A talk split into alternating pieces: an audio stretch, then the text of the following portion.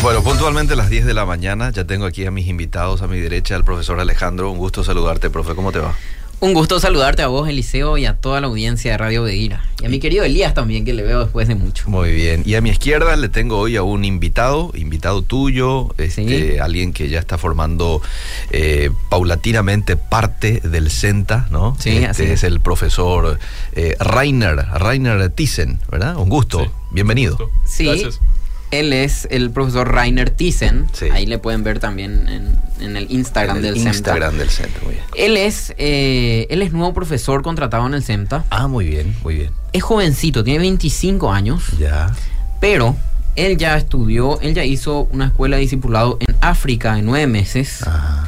Además, estudió en Columbia Bible College en Canadá, hizo su licenciatura Muy y tiene bien. una maestría en hebreo que hizo en Israel. Eh, qué bueno. Así que este muchacho es top, top de la preparación teológica realmente Qué y bueno. tenemos el privilegio de contar con él en SEMTA. Ahora está aprendiendo español eh, y, y le traje hoy, Sí. este semestre su tarea en el SEMTA es aprender bien español. Ah, Va a bien. dar algunos cursitos, pero Muy su bien. tarea principal es aprender bien español. Muy bien.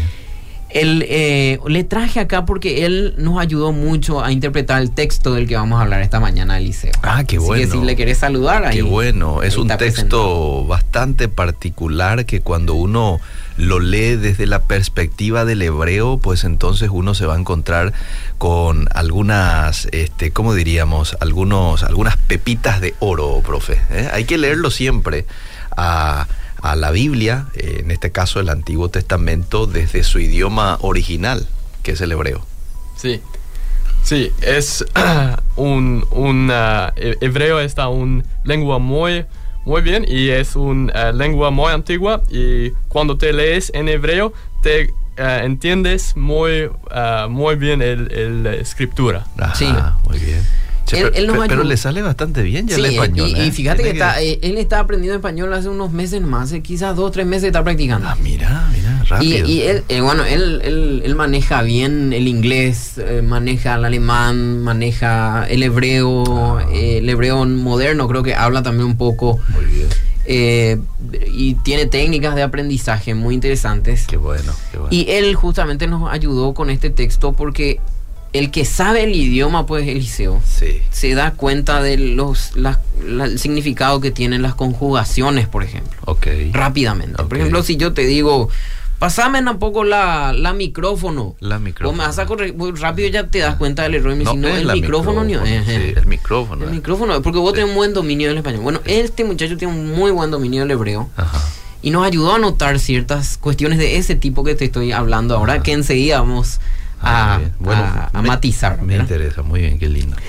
Bueno, el tema de hoy es cuánto vale la vida del bebé por nacer para Dios. Sí. ¿Cuánto vale para Dios la vida del bebé por nacer? Todos Mm. sabemos que los cristianos estamos en contra del aborto del liceo. Eso no, eso no es nada nuevo. No, sí, sí. Pero la pregunta que nosotros nos hacemos acá no es, es si el aborto está bien o está mal. Lo que nos hacemos es si la vida de un bebé por nacer vale lo mismo que un bebé, que la vida de un bebé que ya nació. O que la vida de un adulto. O que la vida de la mamá. Ok. Y esta respuesta no es tan sencilla, Eliseo. Mm, Por ejemplo, yo me hice esta pregunta cuando mi esposa, mi esposa está embarazada ahora. Mm. Yo me hice esta pregunta cuando mi esposa me, me dijo, yo, viste que es famoso cuando tu esposa se embaraza, vos dudás de cuándo lo que vas a anunciar eso. sí. Si vas a esperar nomás unos meses, Sí. por ahí perdés. Sí, entonces sí, mejor nomás vamos a anunciar, vamos a esperar a que sea un poquitito más grande. Sí, ¿verdad? Mi esposa me dijo lo siguiente, Eliseo, Ah, si yo pierdo un bebé, ah. Yo no voy a querer ocultar eso a la gente. ¿Quién quiere ocultar un dolor tan grande como la pérdida de un hijo? Cierto. Sí. Si, si, si mi hijo, si mi hijo nacido, Josu, muere, Mm, todo el mundo se va a enterar, a mí no me importa. Y Claro. mejor que se enteren porque así van a saber que estoy deprimido. claro. Entonces ella me dice, no tiene sentido para, para nosotros, ¿verdad? Eh, Quizá gente pueda pensar diferente, pero no tiene sentido ocultar esto hasta los tres meses, o- porque si pierdo igual más voy a sentir que perdí un hijo. Claro. En nuestra cultura no le damos el mismo valor, Eliseo, al, al bebé no nacido que al bebé nacido. Porque, por ejemplo, vos cuando fuiste a un velorio de un bebé no nacido, Ajá. o cuando, o cuando una pareja pierde a un bebé, ¿se entierra el, el cuerpo o qué, qué pasa? ¿Un Ajá. desecho patológico? Ajá. Parecía así muy crudo. Sí, Para sí. los médicos, la mayoría de los bebés abortados son desechos patológicos. Sí. No se le da una digna sepultura al bebé no nacido. Cierto. Ni aún entre cristianos. ni en-. Eso no es normal. Ajá. Escuché la historia de, un, de un- una pareja que perdió y pidió el cuerpo de su bebé para ir a enterrar. Hmm. Y es muy terapéutico. En consejería nosotros estudiamos que, que el duelo es muy terapéutico. Y esto sería una idea interesante y terapéutica, ¿verdad? Pero eh, ahora no estamos tratando de eso. Estamos tratando, eh, estoy usando más eso como un, un argumento de que realmente en la práctica, Sí. en la cultura, no le damos el mismo valor Mm. al bebé no nacido que al bebé por nacer. Ni siquiera la ley le da. Y vos sabés bien que, por ejemplo, el Código Civil dice que las personas son, pueden heredar recién cuando nacen. Hmm. ¿Vos sabés cómo se prueba el liceo si una persona nació viva o no? ¿Cómo? Se le pone en una piscina al bebé que nació muerto. Mm. Y si flota, entonces entró aire en su pulmón, entonces nació vivo. Mm. Esa es una de las maneras de determinar si nació vivo o no la criatura para ver si tiene der- derechos her- hereditarios Mira. en, en lo civil. En lo penal, Sí. dice que está exento de culpa eh, aquel médico que para eh, salvar la vida de la mamá eh, eh, eh, mata al bebé. Ok. Entonces la vida de la madre tiene mayor valor para el, para el Código Penal también. Entonces nosotros vamos a, a analizar un texto muy interesante, Mm. que es el, el- el texto de Éxodo Sí. 21, 22 y 23, Ajá. que se ha usado por años y hasta hoy muchos concuerdan de que es un texto que nos sirve a nosotros para determinar que la vida del bebé no tiene el mismo valor que la vida de la madre. Ajá. Y quisiera que busques, por favor, Que lo lea, ¿sí? Sí, en, en Éxodo 21, eh, versículos 22 y 23. Y, y yo te voy a ayudar leyendo en otras versiones. Bien. Pero lea en Reina Valera vos primero. Si algunos riñeren e hirieren a mujer embarazada y ésta abortare, se entiende que por esa herida, ¿Sí? pero por, por sin- esa pelea ahí. sí, entre por esa ¿verdad? pelea, pero sin haber muerte, muerte de la madre, ¿verdad? Espera, después vamos Bueno, a ver. pero sin haber muerte, serán penados conforme a lo que les impusiere el marido de la mujer y juzgaren los jueces. Ujú. Mas si hubiere muerte, entonces pagarás vida por vida. Y ahí vos entraste sin querer queriendo, entraste al quid de la cuestión. ¿Muerte de quién, verdad? Eh, y sí, Fíjate cómo traduce la NBI. a ver. La nueva versión internacional traduce así. Si en una riña contendientes golpean a una mujer embarazada y la hacen abortar, pero sin poner peli- en peligro su vida Mm, de la mujer embarazada, le- se les impondrá la multa que el marido de la mujer ex- exija y que en justicia le corresponda. Si se pone en peligro la vida de la mujer, mm.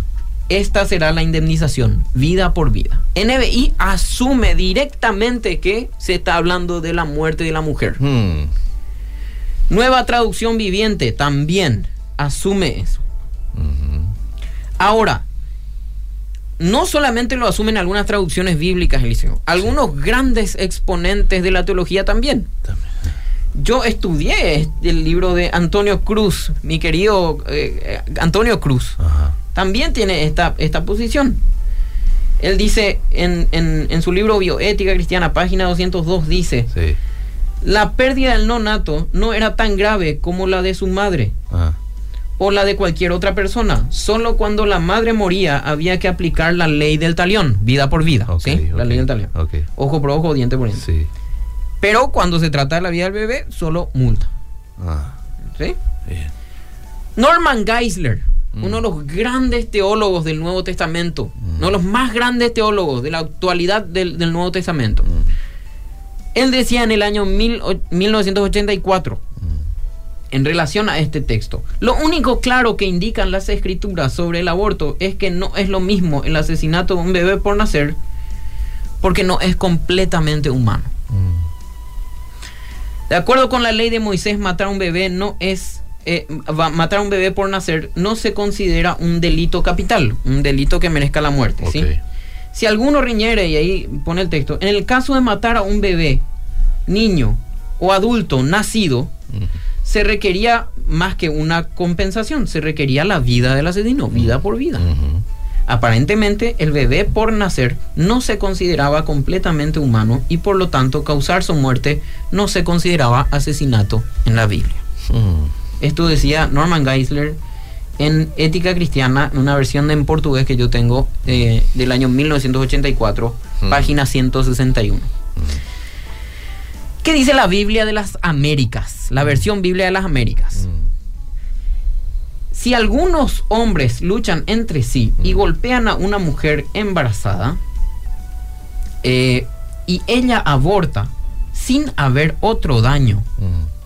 ciertamente el culpable será multado según lo que el esposo de la mujer demande de él y pagará según lo que los jueces decidan. Mm. Pero si hubiera algún otro daño, Mm. fíjate que habla de daño, no muerte, Mm. Entonces pondrás como castigo vida por vida. Mm.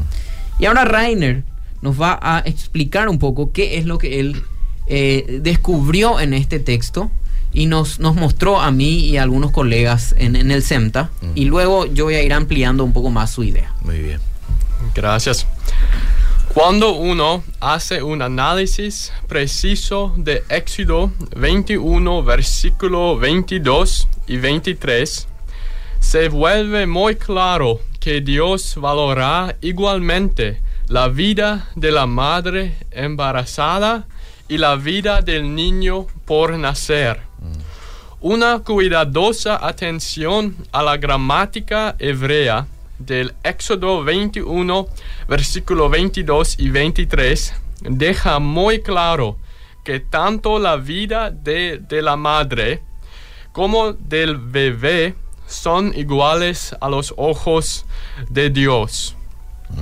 Para mostrar cómo el texto hebreo aclara esto, necesita saber un poco sobre cómo el idioma hebreo conjuga los verbos. Como el español, cada verbo hebreo tiene una conjugación singular y una conjugación plural. Claro, es jugar, juego, jugamos. Singular, plural. Ya. Sí. Al igual que el español, los verbos también se conjugan para la primera persona, yo, la segunda persona, tú, y la tercera persona, ellos. A diferencia del español, la mayoría de los verbos hebreos también tienen conjugaciones masculinas y femeninas, separados, separadas, y a veces una conjugación neutral. Incluye tanto el femenino como el masculino. Ahora pasemos a Éxodo 21, versículo 22 a 23. Y haré algunas observaciones que son básicas, pero muy importantes. Hay tres personajes principales en estos versos. Hay dos hombres, una mujer y su hijo por nacer. Los dos primeros verbos, discutir y golpear, en Éxodo 21 a versículo, eh, versículo 22 a 23, aparecen en tercera conjugación plural masculina. Esto significa que el tema son los dos hombres mencionados en Éxodo 21 a versículo 22. El tercer verbo, salir, ocurre en tercera persona. Lo que se traduce como abortar, ¿sí? Ok, ok. Sí. Ocurre en tercera persona. Sí, en tercera persona, conjugación plural neutral. El sujeto de este verbo son los niños por nacer. Hasta, ahora simplemente he explicado el trasfondo gramatical de la primera frase en el versículo 22 que dice, si dos hombres riñen y golpean a la mujer encinta y salen sus hijos. Ah, ahora lo que quiero enfocar en la frase que ocurre dos veces. Primero en el versículo 22 como si no hay daño y nuevamente en el versículo 23 si hay daño. El texto hebreo contiene una, un verbo habrá. ¿Qué Y significa habrá? Sí, habrá daño. Yige es Ah. habrá. Ah. Y un sustantivo significa daño. Esta es la frase clave que lleva a la pregunta, ¿está herido el bebé o está herida la madre? El texto solo dice que allí ha- habrá daño. Es mi mismo traducción. Ah, el autor no está siendo ambiguo. Está siendo intencionalmente inclusivo. Tanto la mujer como el niño están incluidos en esta frase. En esa frase habrá daño, ¿sí? Habrá no es daño. solamente habrá daño para la mujer o habrá daño para el niño, sino para es, es- Para ambos. habrá daño, no es le hará daño a ella, se pudo haber dicho, Ajá. o le hará daño a los niños, Ajá. pero dice habrá daño nomás. Ok. En una tercera persona neutral y eso le incluye a la mamá y al niño. Ok. Sí. Y en lugar de usar un verbo conjugado. Que cono- conectaría el daño a la mujer o al niño, Eso. el autor pone el verbo en tercera persona masculina singular. Habrá. Habrá, habrá daño. Habrá. Ok, Sí. ok. Esta es la forma más clara que indicar que cualquier daño, ya sea que le suceda a la mujer o al niño, requiere igual retribución. Ya sea que se lastime a la madre o que se lastime al niño por nacer, se ese daño requiere una retribución equitativa. ¿sí? Um, esto significa porque si el bebé por nacer pierde la vida, el hombre adulto pierde la vida. Si la mujer pierde la vida, el hombre adulto pierde la vida. Dios valorará la vida del recién nacido y de la madre exactamente igual Mm. que valorará la vida de un hombre adulto. El principio subyacente detrás de este versículo es que toda vida, desde el feto hasta la mujer y el hombre adulto, es igual ante Dios. La base de esta ley es que Dios ve la vida de un hombre, una madre y un bebé por nacer como iguales. Ese es un argumento, Eliseo. Bueno, Ese es un argumento de varios. ajá. bien, En bien. primer lugar, el, eh, Rainer lo que dice es hacen salir al bebé. Mm, Eh, hacen salir al bebé es una, una traducción mejor que abortar. Y vas a ver enseguida por qué. Mm, Y en segundo lugar, lo importante que él nos ayudó a ver fue esa conjugación. mm, Que habrá daño. Pudo haber escrito le hiciera daño a ella o le hiciera daño al bebé. Pero habrá daño incluye a los dos. Investigando un poco más, encontramos que en, en- en- en una palabra más adecuada mm, para aborto mm, es shakar, mm. que se usa en Éxodo 23, 26, dos capítulos después nomás. Fíjate un poco, Éxodo 23, 26, por favor. Y mientras buscas, Sí. le comento a la audiencia que la palabra que se usa acá es isit, oye, eh, que quiere decir hacer salir. Ajá. Ok. Esta palabra, isit o hacer salir, es la misma que se usa para el nacimiento de bebés vivos. Mm, ok, muy bien. ¿Sí? Eh, eso está, por ejemplo, en eh, Génesis 21, 8. Eh, pe- pero vamos a leer primero Éxodo 23. 23, 26. Sí. Ni que mueran siendo jóvenes. Todas las mujeres de Israel podrán tener hijos y todos sus hijos nacerán bien. Nacerán bien. Sí. Esa es la misma palabra que se usa en el, en el, en el 21. En la palabra de aborto. Sí, Eh, eh, eh, no, perdón. Shakar se usa ahí para aborto. Ok, Shakar, las mujeres que pierden sus hijos. sí. Pero acá se, nace- se usa el término isit, que es nacimiento, Ok. que es- puede ser traducido como nacimiento también. Ah, Y que se usa en Génesis como nacimiento para niños vivos. ah, muy bien. Entonces, lo que está diciendo el texto es que si dos hombres pelean Mm. y una mujer sale lastimada y por culpa de eso nace el bebé, entonces el, eh, eh, el- el- el- agresor deberá pagar una multa. Mm. La multa que el papá le exija. Pero si hay otro daño Mm. o muerte, como traduce el Reina Valera, entonces vas a pagar vida por vida, ojo por ojo y diente por diente. Mm. Si le haces nacer prematuro vivo nomás a la criatura, Mm. entonces vas a pagar una multa. Pero si le haces nacer y morir a la criatura, entonces vida por vida. O a la mamá. Ah, ok. Vamos un poco otra vez al pasaje 21, ¿era verdad? Ujú. Éxodo 21. Voy porque mudé acá del el Éxodo pasaje. 21, sí. 23 habíamos quedado ahí y tenía yo una preguntita para hacer. Sí. Pero si a ella le pasa algo, se castigará al culpable haciendo el mismo daño que le hizo a la mujer. Eh, Eso dice sí. en qué versión. Este está en TLA. Traducción lenguaje TLA, actual. Sí. Pone eh, la Biblia de las Américas o pone Reina Valera. Vamos a Reina Valera. Reina Valera. ¿Dónde está por acá? Reina Valera tiene que estar por acá. Mm, ahí está. Bueno. Ahí de vuelta. Dice el 23. El 21, Pero si le causan otro daño, entonces pagarás vida por vida.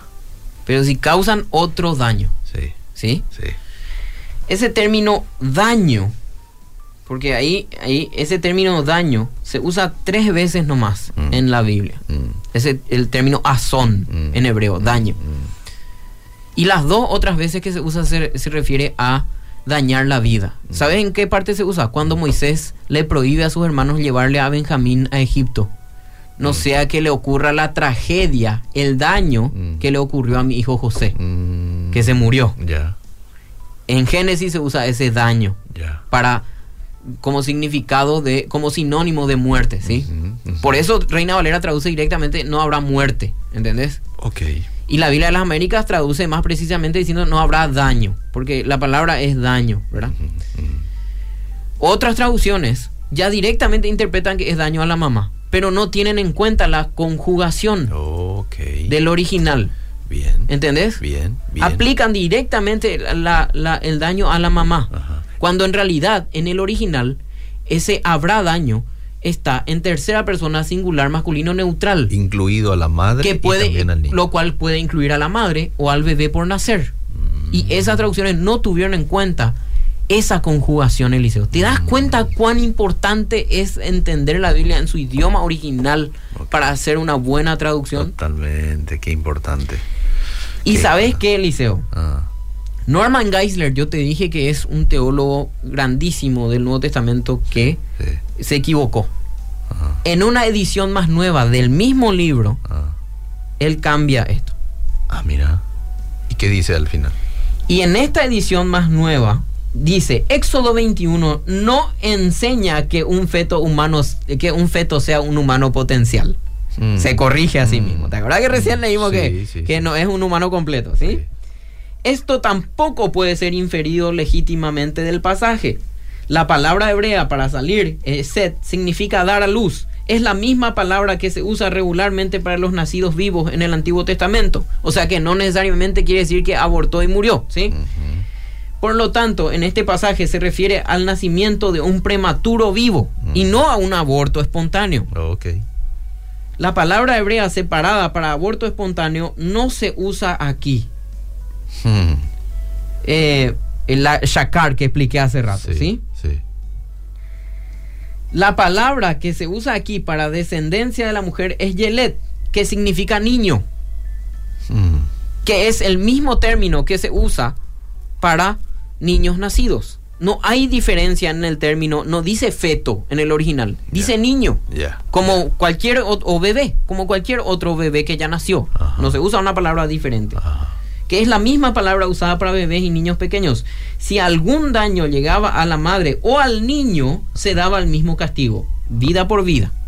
Mm. Es lo que dijo Rainer recién. Esto revela que el no nacido era considerado de igual valor que la madre.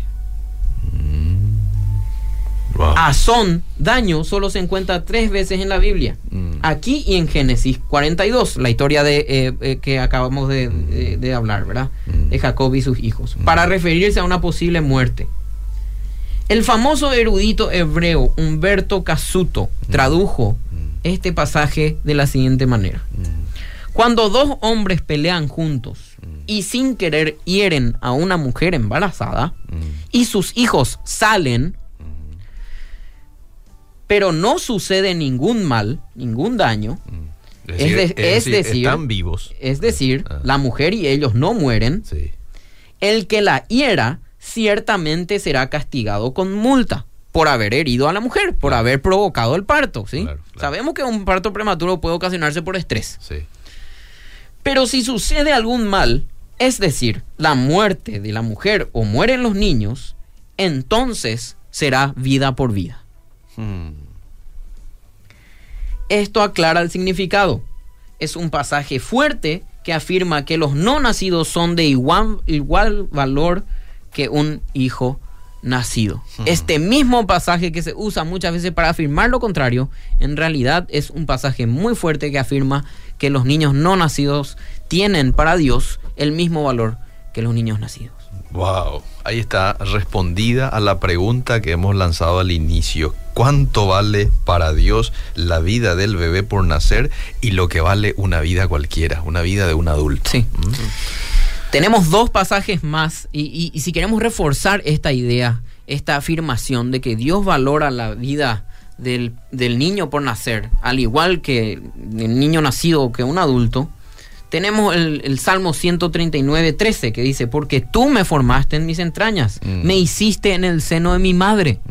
El autor de este salmo ya se considera una persona desde, desde su- las entrañas de su madre. Ya se considera un ser humano desde las entrañas de su madre. Jeremías 1, 5 al 12 dice, antes de que yo te formara en el vientre de tu madre, te conocí. Dios antes de formarnos en el vientre de la madre ya nos dio un propósito, Eliseo. Mm. Antes de que nacieras ya te había elegido para que fueras profeta a las naciones. Antes de que nacieras. Antes de que nacieras, Dios ya tiene un plan con las personas desde antes que nazcan, Eliseo. Mm. Entonces, cuando nosotros estamos abortando a una criatura, estamos, estamos abortando a alguien que tenía un plan dentro de los propósitos de Dios. Mm. Y un detalle más, y, y con esto termino la, la exposición. Cristo fue humano, hombre 100%. Mm. ¿Desde qué momento? Mm. Dice la Biblia. Mm. Desde la concepción. ¿Por qué Dios no le hizo nomás ya aparecer a Jesús como un niño, como un hombre adulto y le hizo nacer? Sí. Porque para que fuera un hombre completo, tuvo que haber nacido, tuvo que haber pasado por esa etapa Por de vida. proceso, sí. Sí, porque el, el, el- el antes de nacer Mm. es una etapa más Mm. de la vida del hombre. Mm. Así como está la niñez, está la adultez y está la vejez. Son etapas. Claro. Entonces, el, el, el prenacimiento es una etapa más en la vida del hombre, como cualquiera otra de las etapas. Wow, qué lindo esto final también de las etapas. Yo no puedo pasar de tener 5 años a tener 40 años, no, tengo que pasar por la etapa de la juventud. Bueno, asimismo, este el no nacimiento, qué, qué lindo, qué lindo. Yo te agradezco demasiado, profe, a ambos por traernos esta luz al camino y a la interpretación de este pasaje en particular. ¿eh? Agradezco mucho tu participación también, profe Rainer, por hablarnos un poco desde la perspectiva del hebreo y aclarar esta cuestión para nosotros hoy. No, no tengo cuestión para nosotros, para vosotros. No Eh, tiene más, más que agregar. Ah, muy bien, excelente. Yo voy a ver, voy a fijarme un poquito aquí en qué es lo que opina la gente, ¿sí? Y después te estamos con dos minutos todavía. Sí, sí. Una pregunta, eh, ¿qué pasó con el libro de Apocalipsis que iba a hablar el profe? Eh, ya hablaba. Ah, eh, ya hemos hablado Sí. y creo que quedó para Dos un- programas anteriores Sí, sí, sí, sí. Y en algún momento lo vamos a volver a hablar. Fue lo que prometió el, el profe Rainer, ok. ¿verdad? Hoy estamos hablando de este tema muy importante. Buenos días. Qué bueno lo que están hablando. Que Dios les bendiga. Es un tema tabú el sepultar a un bebé no nacido. Yo perdí dos bebés. En mi primera eh, pérdida me entregaron el feto y eso yo llevé al cementerio Ah, y sé que ahí Dios le va, de ahí Dios lo va a levantar. Y el segundo ya me dijeron que fue con los desechos patológicos. Eso me dolió demasiado, no poder enterrar a mi bebé. Y en ese caso, ¿de dónde saldrá cuando Cristo llame a sus santos que duermen? Bueno, a eso es lo que usted se hacía referencia de que normalmente ya se tira nomás ahí como Sí, desecho sí, sí, patológico, cierto. ¿verdad? Y, y la, y la Biblia dice que nosotros vamos a nacer con cuerpos glorificados, ¿verdad? Así que nuestro cuerpo terrenal va a pasar a otra, no, no importa dónde hemos, hemos muerto o cómo hemos muerto, cuando nosotros resucitemos vamos a tener cuerpos glorificados, dice la palabra. Aquí también un oyente dice Jeremías 1.5, profe, hace referencia a Enzo. Antes Sí. que te formase en el Sí, vientre te conocí y antes que nacieses te santifiqué, te di por profeta en las naciones. Muy bien. Eh, a ver, te leo un mensajito más. Dice, excelente la exposición, eh, Eliseo, gracias por traer a estos invitados. Eh, muchas gracias a vos, a los profes, espectacular la explicación, trajeron luz a un versículo poco entendido. ¿Mm? Sí, amén. Ahí Muchas está. gracias. Y qué bueno, qué bueno poder crecer eh, en nuestro conocimiento, en nuestra perspectiva correcta de lo que en realidad un pasaje de la Biblia quiere decir. Y para ello, bueno, uno tiene que leerlo desde su contexto y, ¿por qué no?, desde su idioma. ¿Cuánto me gustaría ser un entendido del hebreo, Alejandro, así como lo es el profesor Sí, aquí, ¿verdad? ¿verdad? ¿verdad? ¿Por qué no? Y, y fíjate que eh, Liceo, hasta los hasta los más entendidos se equivocan a veces. Sí. Por eso por eso cité a Norman Geisler. Sí. Norman Geisler es más o menos, el, para, para ponerlo sencillo, es como un Cristiano Ronaldo de la teología actual, ¿verdad? Un, un capo. eh. Sí, sí. Menos mal Y- que se rectificó y después. menos mal que se corrigió. No, y porque uno a, a lo largo de la vida uno va aprendiendo el liceo. Uno nunca termina de aprender. Y por lo visto, porque esta edi- primera edición que cité era del 84. Sí. Esta edición que cité después es del 2010. Eh, En esos 30 años que pasaron, él debió haber aprendido más cosas. Y entonces eh, constantemente vamos aprendiendo y, y gracias a Dios que, que nos, que nos muestra estas cosas para que podamos conocerle mejor. Amén, amén. Gracias por vuestra participación. Amén. Seguimos.